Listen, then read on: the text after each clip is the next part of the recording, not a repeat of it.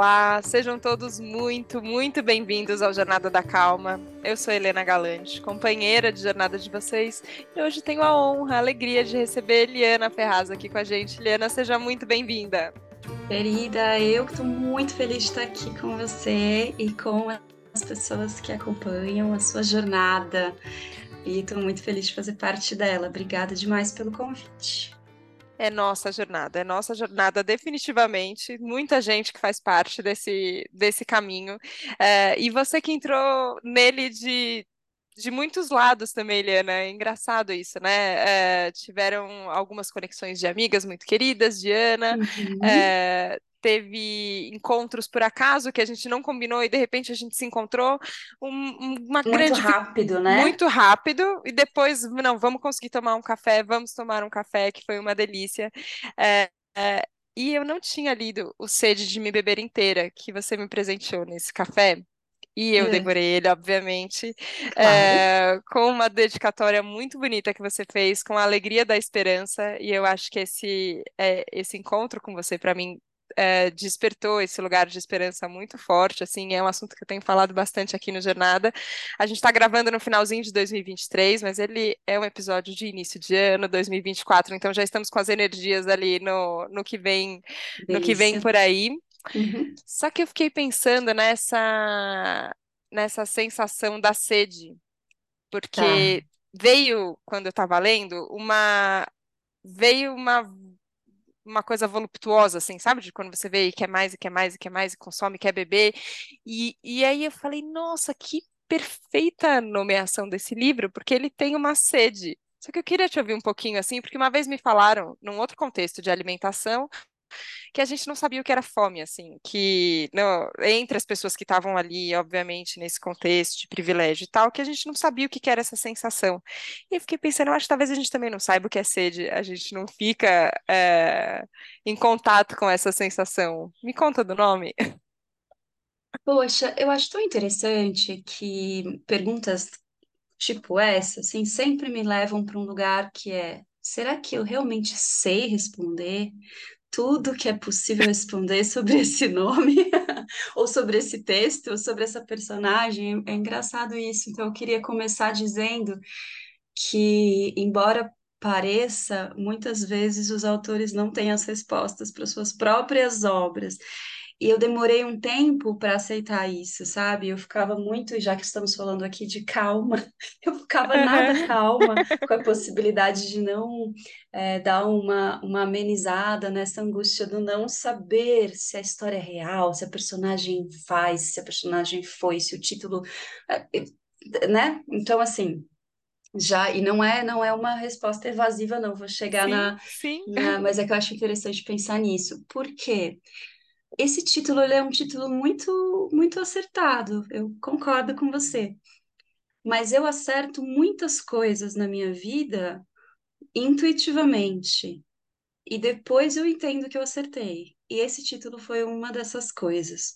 Eu tenho uma, uma mente muito acelerada, então, para mim é muito desafiador mesmo pensar nas coisas de forma mais tranquila e talvez pensar esse título, dar o tempo, sabe, de decantar e de daí eu entender que esse título é isso, é aquilo, é aquilo. Eu penso de forma muito acelerada, resolvo, trago o título, trago o poema, trago o, o rabisco, trago as linhas, as ondas e tudo mais, e daí quando tá pronto, vai para o mundo, daí volta uma coisa tipo essa que você me falou, ah, eu fiquei pensando na sede, será que a gente sempre está com sede? Eu falo, gente, não é que eu elaborei alguma coisa aí que faz, uns, que faz sentido, mas um sentido tão a longo prazo que eu também vou desvendando aos poucos, porque esse, esse título é assim, a história desse livro, é, eu falo, tá? Sou um pouquinho tagarela. Ainda bem, ainda tá bem, bom, eu amo ótimo. ouvir, então tá tudo então, certo. Pronto, pronto.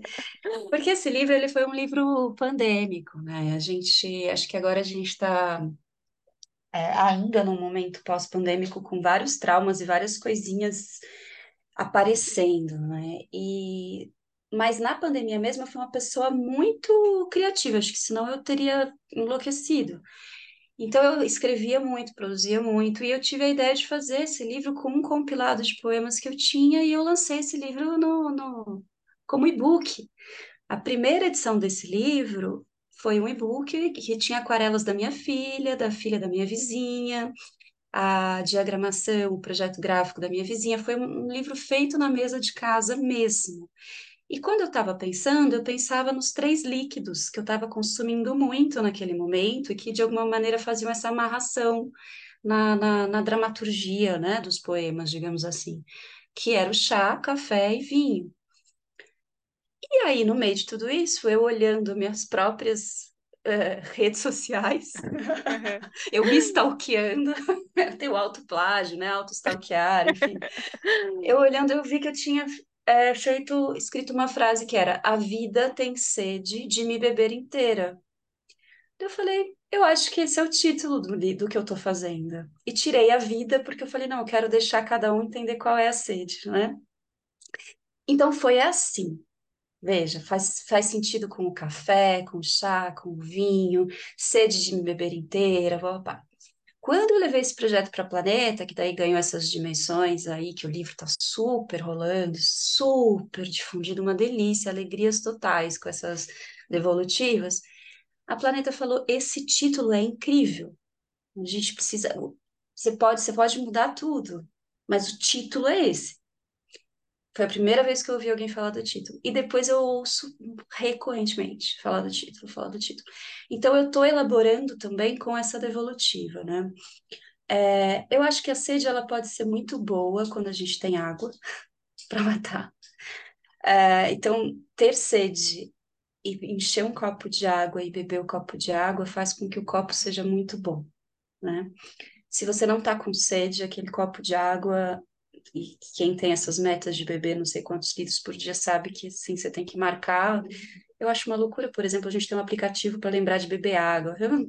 Que desconexão com a nossa própria sede, né? Enfim, tudo bem, não vou problematizar o aplicativo da água, não vai ser isso.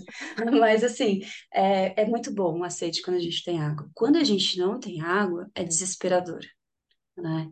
Então, a, sede ela tem esses dois lugares. Ela pode ser uma característica muito é, ruim, angustiante, desesperadora. Eu preciso da água, eu sinto a falta, eu sinto a necessidade de algo e eu não consigo.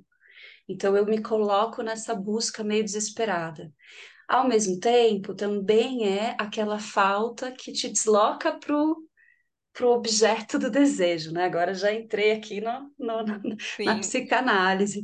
É, e essa faltinha, ela é tão fundamental para a gente viver, né? Então, sede de me beber inteira, eu vou para esses dois, essas duas possibilidades. Essa, e claro que não quero impedir nenhum, ninguém de fazer outras mil possibilidades, mas é um título que não necessariamente é uma coisa boa, ser de beber inteira pode ser aflitivo, você fala, gente, mas o que sobra dessa pessoa?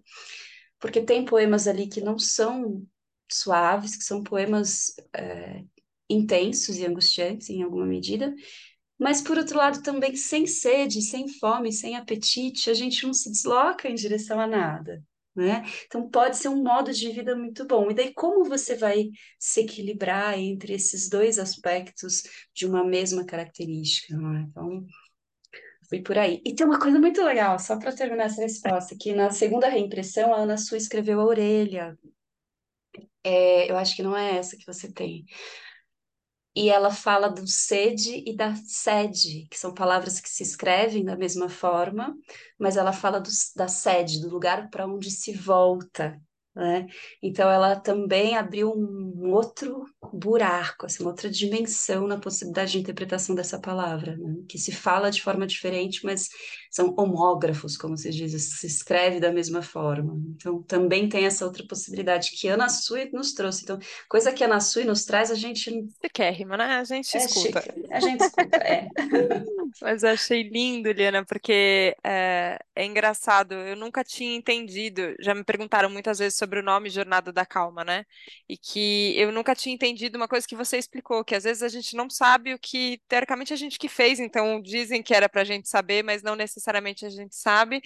Só que de colocar e de ter a resposta, a gente vai. A gente vai entendendo. E eu fiquei pensando um pouco o quanto esse não é o processo de autoconhecimento no fim, né? Porque você se coloca e você faz e você se descobre enquanto você está se colocando. E eu fiquei pensando, eu tenho essa, enfim, a- acho que Pode ser quase um, um, um pensamento recorrente, talvez um pouco obsessivo, assim.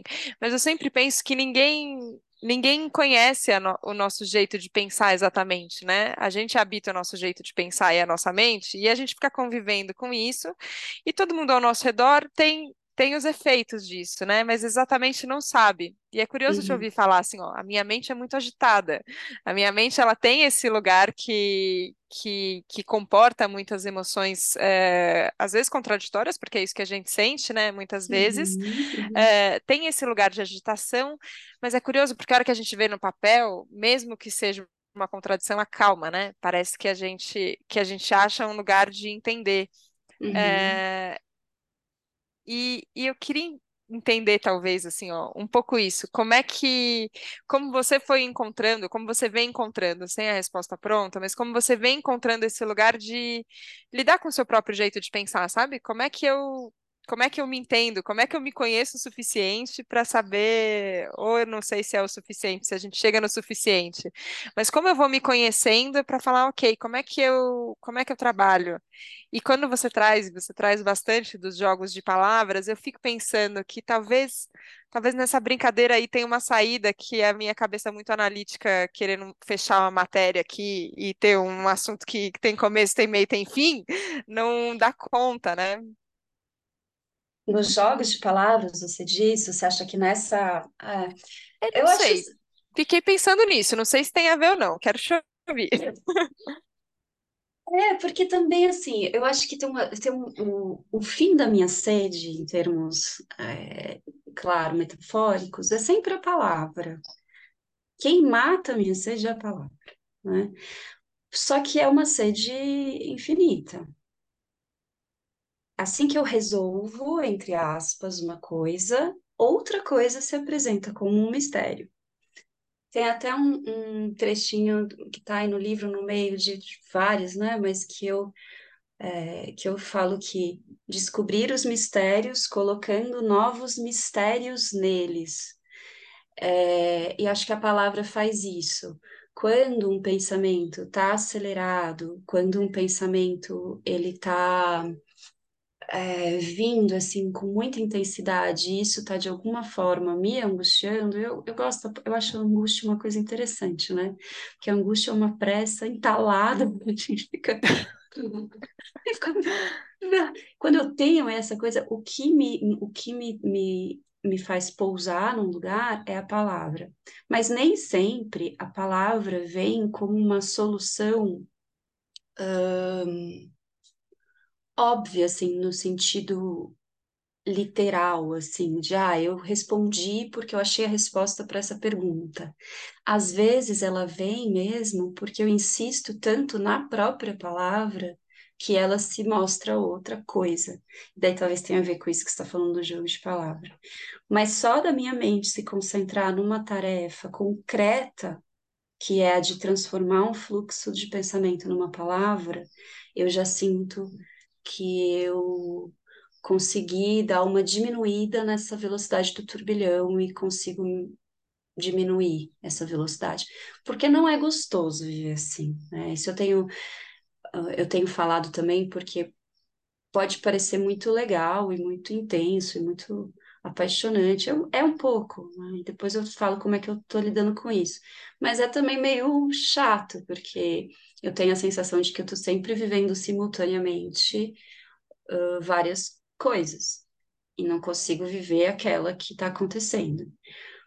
Por outro lado, também, já pegando aqui as contradições da própria fala, eu tenho andado num estado que isso o tempo me trouxe de um certo, de uma, de uma generosidade comigo nesse sentido, de falar, poxa, isso é ruim para muita coisa, mas quanta coisa eu já fiz também por ser assim.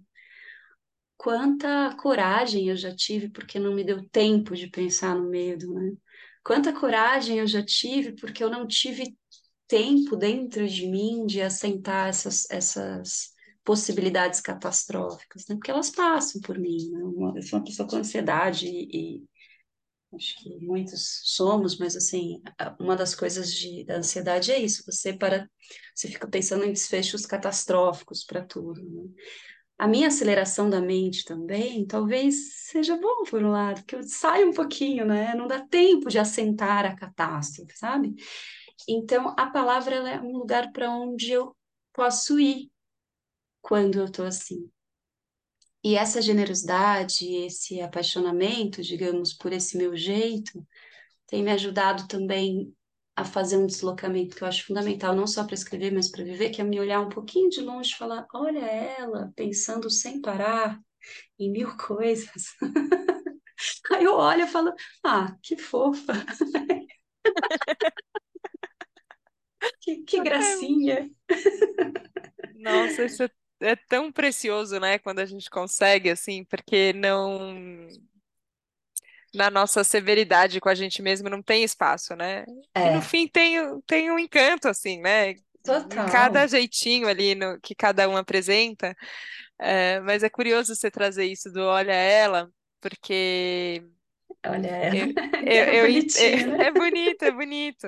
É, e, e você tem isso da, da palavra muito forte, mas você também trabalha com a palavra em outras, em outras linguagens, né? E aí eu queria te perguntar um pouquinho do teatro é, porque eu sinto que ele que é um- uma outra maneira artística de se expressar e de viver, assim, que é muito intensa e muito linda, e te contei também ali, os ouvintes do Jornada já sabem o quanto eu sou apaixonada e gosto e, e, e, é, e experimento isso com, com muita alegria sempre, quando eu, eu tenho a possibilidade de conversar com alguém que, que, que brinca, né, disso, brinca de um personagem, brinca de, um, de uma vida de uma possibilidade, é, Uhum, só que o teatro ele, ele vem no corpo inteiro, né? Ele vem na é, a palavra ela sai desse lugar que, que ela é o fonema, que ela é a letra, que ela é a caligrafia e de repente ela é ela é junto com a gente existindo assim.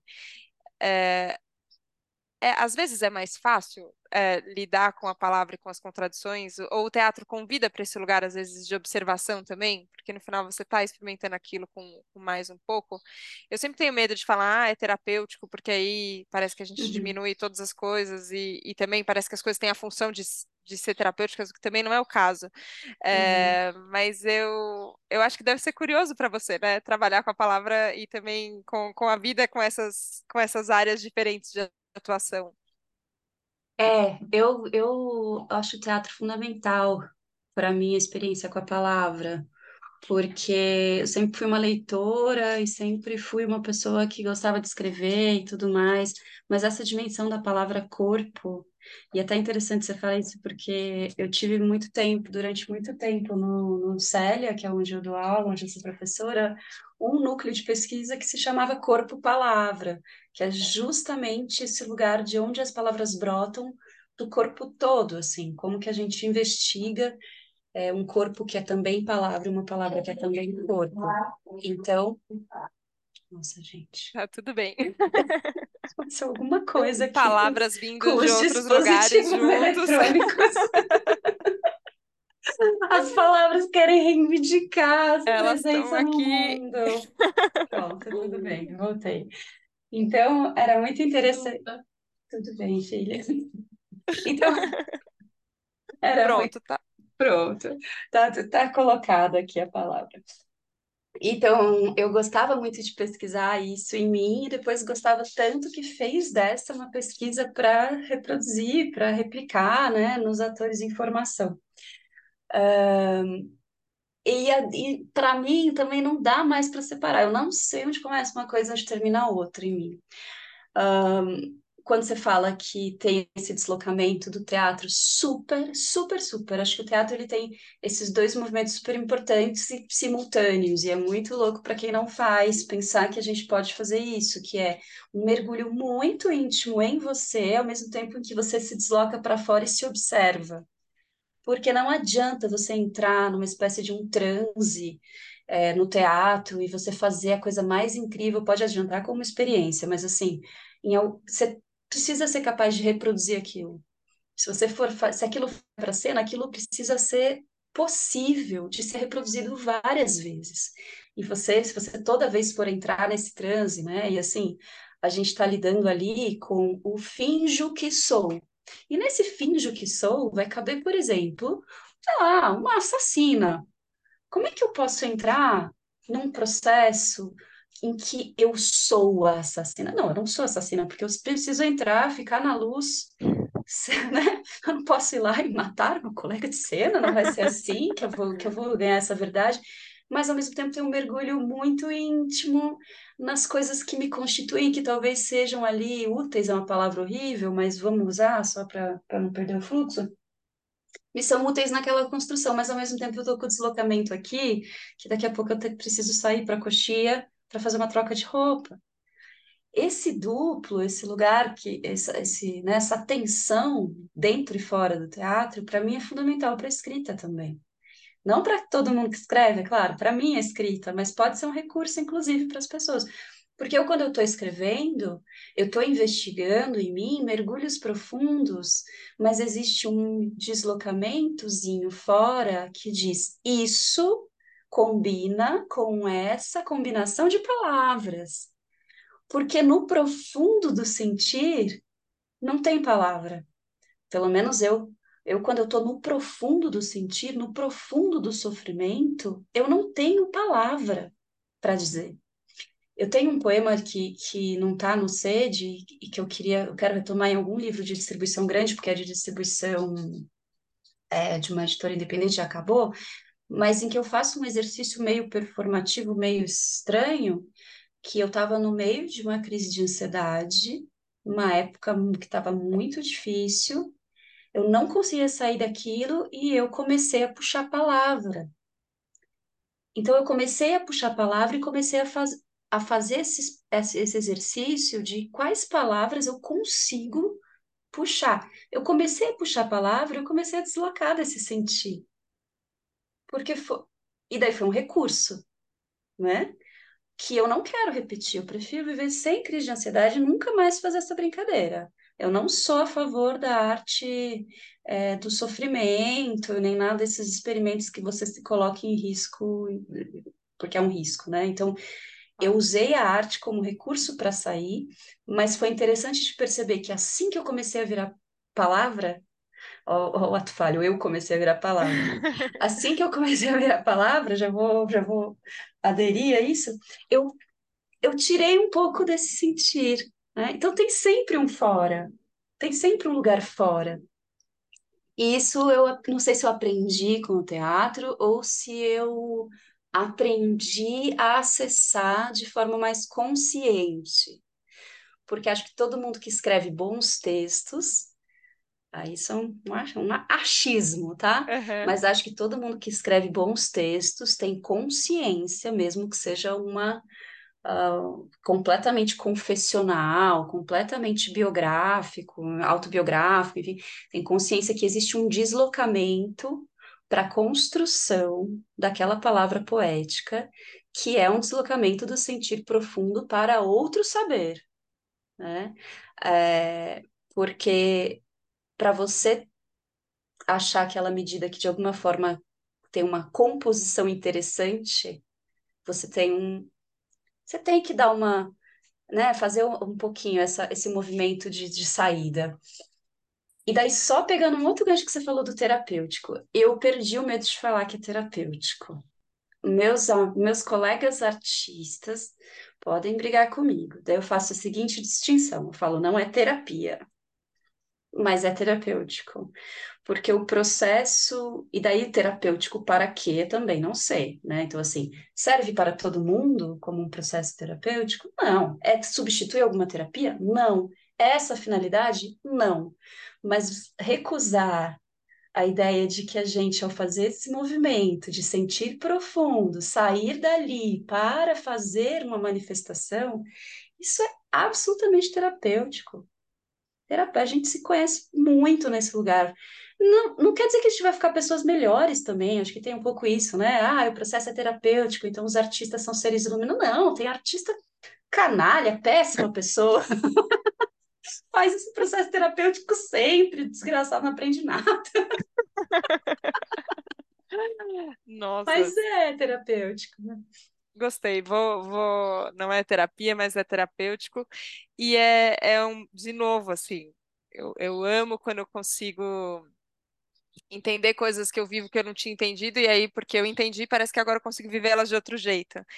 Que a- o próprio exercício de, de se acalmar, e eu tenho para mim, assim, que, que eu faço escolhas recorrentes pela calma, assim, que, que talvez as Uhum. pessoas e os ouvintes, principalmente, tenham uma sensação minha de uma calma estabelecida ou um lugar conquistado que não é dessa forma de jeito nenhum, mas tem uma coisa que é verdade, que é uma recorrência na escolha, assim, ó, eu escolho, eu saio, eu escolho voltar, eu escolho sentir, passar, atravessar o que tem que atravessar, mas eu, eu, eu pontuo qual é, qual é a minha sede, talvez, né, brincando com, com o que a Ana te, te falou, assim. Só que nesse, nesse lugar da gente, da gente escolher de novo, da gente fazer, fica às vezes parecendo quase uma contradição, né? Assim, porque eu tô aqui, a gente está gravando esse Jornada da Calma e o tempo está dilatado, né? Assim, ó, tem uma coisa incrível acontecendo que é uma delícia, eu quero viver aqui. Mas tem um lugar meu que tá pensando, tá, mas como é que tá a duração aqui do episódio? Deixa eu ver, é, deixa eu dar uma olhada no relógio, como é que não é? E parece uma contradição, parece que de repente é errado é, eu estar sentindo coisas tão bonitas e tão profundas e ter, parece, essa outra voz falando, ó, mas dá uma olhada aqui, ó. Ó, mas tem esse texto aqui do fechamento que tem que entregar, ó, mas isso daqui. É, e eu entendi, ouvindo, te ouvindo falar, assim, que, que não é é, porque a gente adora fazer isso para ser menos generoso com a gente, né? Eu tenho bastante esse costume para falar, olha lá, tá vendo? Falsa. Aqui, ó, você tá sentindo e pensando um milhão de coisas e tal. É, e aí, de novo, eu trouxe uma generosidade de, ok, talvez essas coisas combinem, talvez a gente sinta e fale, expresse, e também tem essa outra voz, é, só que talvez elas possam ficar mais é, conectadas, e isso, de fato, eu, eu venho sentindo agora, quatro, estamos caminhando para cinco anos de Jornada da Calma, né? né? Eu falo, Nossa, que Deus do céu, demais, como é que parabéns. pode? Obrigada. É, mas nesse caminhar, eu, eu sinto que essa que essa voz que me observa, essa essa outra que também sou eu, mas que está que tá no, num outro posicionamento, ela vai ficando mais em sintonia comigo, assim. Você sente que, que talvez isso seja um processo de amadurecer, talvez da gente ficar mais em contato com a gente, da, de todos esses pontos, a gente se reconhece mais neles de um jeito não sei, eu tenho essa idealização. Talvez quando eu tiver 80 eu vou falar, "Ah, estava errada. Mas eu tenho essa idealização que com o tempo a gente pode, se a gente assim quiser trabalhar, não for que nem Uhum, os atores ah, ah, canalhas que não, não usam esse processo como se deve.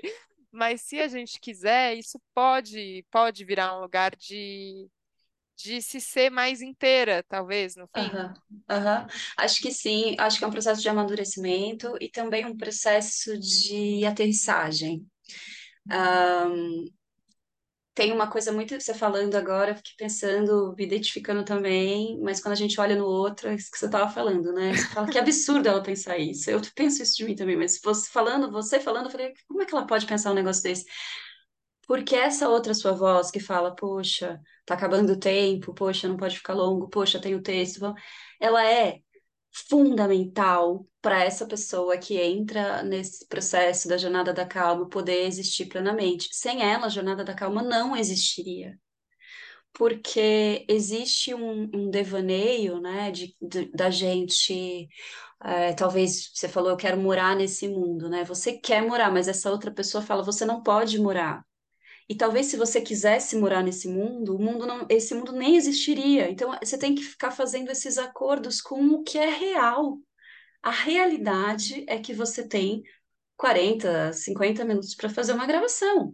Essa tua voz que está aqui, ela é não só é, uma voz que precisa existir, como uma voz a qual você deve ser muito grata, porque quantas pessoas têm ideias maravilhosas, mas não conseguem se organizar ou não conseguem entender o valor que tem também é, esse senso de real. Então, Muitas, eu, eu sinto isso, assim, muitas coisas não vão para frente, não só na nossa vida, ou sei lá, conversando com amigos, com amigas, porque não tem o senso do real, entende? Assim, de que é preciso que a gente estabeleça regras menos legais para que coisas legais aconteçam. E isso é viver no mundo. Então, acho que tem a ver com amadurecimento, sim, de um pensamento uh, mais maduro, porque o outro pensamento ele é um pouco adolescente, se a gente for pensar, né? De um adolescente que pode tudo, que tem todo o tempo e que está tudo e acho fantástico que a gente uh, faça esse papel de adultos no mundo. Acho que tem cada vez mais gente fazendo o papel de adolescente, não precisamos também ficar reforçando esse coro. Então, eu tô, eu tô achando a minha paz nisso, em olhar para essas aparentes contradições, mas perceber mesmo que uma é duplo da outra eu não conseguiria promover esse bem-estar que as pessoas falam que eu promovo, ou essa, essa identificação, essa catarse, sei lá, com os livros, se eu não fosse completamente obcecada com o fato de organizar minha produção, de achar título, de escrever mil e-mails tentando mil formas de publicação, de divulgação, de... não aconteceria isso né? Ou talvez acontecesse de outra forma, mas para mim não aconteceria isso. Então, são, é, eu preciso ser grata a essa pessoa também, né? E não achar na hierarquia dos meus gostares de mim, gosto de mim, né? Que eu não achar que ah, é a Liana que é despreocupada, ela é incrível, mas aquela outra, aquela mocreia que fica o tempo inteiro, ai, que pessoa. Não, gente, essa pessoa é fundamental, ela é a Liana adulta. A que sonha, eu nasci sonhando já. Agora, a que realiza, faz pouco tempo que apareceu. E ela alimenta a sonhadora, porque é isso, essa sede quando você não encontra água, né? Que já puxando lá na frente, Sim. quem traz a água é a realizadora, né? Então, vamos, vamos celebrar essa, essa, essa mulher aí. Não sei se tem jeito mais bonito de começar o ano do que do que trazendo esses, esse duplo, né? O duplo do sonho e o duplo da realização. É, uhum. Eu acho que é, é uma época que a gente fica bem aberto, né? Para, ah, vou jogar para o universo aqui. Você fala, tá bom, bora jogar para o universo e bora plantar, né? Bora, uhum. bora sonhar muito alto e bora fazer alto também, né? Uhum. Fazer grande. É, eu acho que nossa, que não, não sabia que a gente ia chegar aqui, mas que bom que a gente chegou aqui, Liana. Eu também Queria... não sabia, Lina, não sabia. E essa coisa de meta, né, de começo de ano, eu adoro meta de começo de ano também, adoro, mas fui aprendendo também que elas podem ser mais enxutas, sabe? Que elas podem ser mais felizes também. Acho que isso é, é, é sabedoria, é amadurecimento, é, que pode estar também nessa lista um, um, um tempo de descanso, um tempo de nada, um tempo de então, esse ano aí que está começando, é, que é até engraçado, porque a gente é isso, a gente está gravando no final de 2023 com uma energia de fim de ano, né? Então vai ser até interessante essa cápsula aí do tempo. A gente se ouvir em janeiro e falar, nossa! Uau! Uau, quanto ânimo! Que a gente estava pilhada, né? Em janeiro a gente, ah, sério, realizadora. a gente talvez ria um pouco dela, mas é bom. Eu gosto de ter isso. Ficam registradas intenções que são. É muito bom, eu adoro essas cápsulas é. do tempo. É. O livro é uma cápsula do tempo, afinal, né? Tem coisa que você vai ler no meu livro que vai fazer super sentido para você agora, e eu vou ler e vou falar: isso aí, menina. Liga não, tava num sei que. Era outra coisa, era outra era coisa. Era outra coisa, nem ligo mais. Liana, querida, eu quero te agradecer muito, assim, que, que presente te ouvir, te encontrar, ouvir suas ah, palavras, o seu abraço, tudo. Uma alegria ter você aqui no Jornada da Calma. Eu que tô muito feliz, o tempo voou, né, gente? Eu avisei que eu falava e eu agora eu tô com uma obsessão, só pra gente terminar, que como o WhatsApp tem áudio que a gente pode acelerar, uhum. eu tô com uma obsessão de falar rápido o necessário pra pessoa não conseguir acelerar e me entender. É uma birrinha. então eu gravo o áudio falando mais rápido, porque se a pessoa colocar no e-mail ela não vai entender nada. Eu tô com essa pequena militância, é, essa birra, Então eu acho que eu tô pegando um hábito de falar mais rápido. Isso não é bom também. Não, Vamos tentar agora nesse, come... nesse começo de ano a gente vai ficar com mais calma. Querida, obrigada. Obrigada a você, meu bem. Obrigada a você que nos ouviu hoje aqui no Jornada da Calma, que mergulhou junto com a gente, saiu com sede, mais sede, menos sede, não sei, conta. Mas fica aqui a nossa intenção de que em 2024 a gente possa ser muito inteiro, a gente possa sonhar e a gente possa realizar e dar risada também das coisas que a gente pensou tanto que talvez podia ser um pouquinho menos, tá tudo bem. Obrigada pela abertura, obrigada pela confiança e a gente se vê na próxima segunda, no próximo Jornada da Calma. Um beijo, tchau, tchau.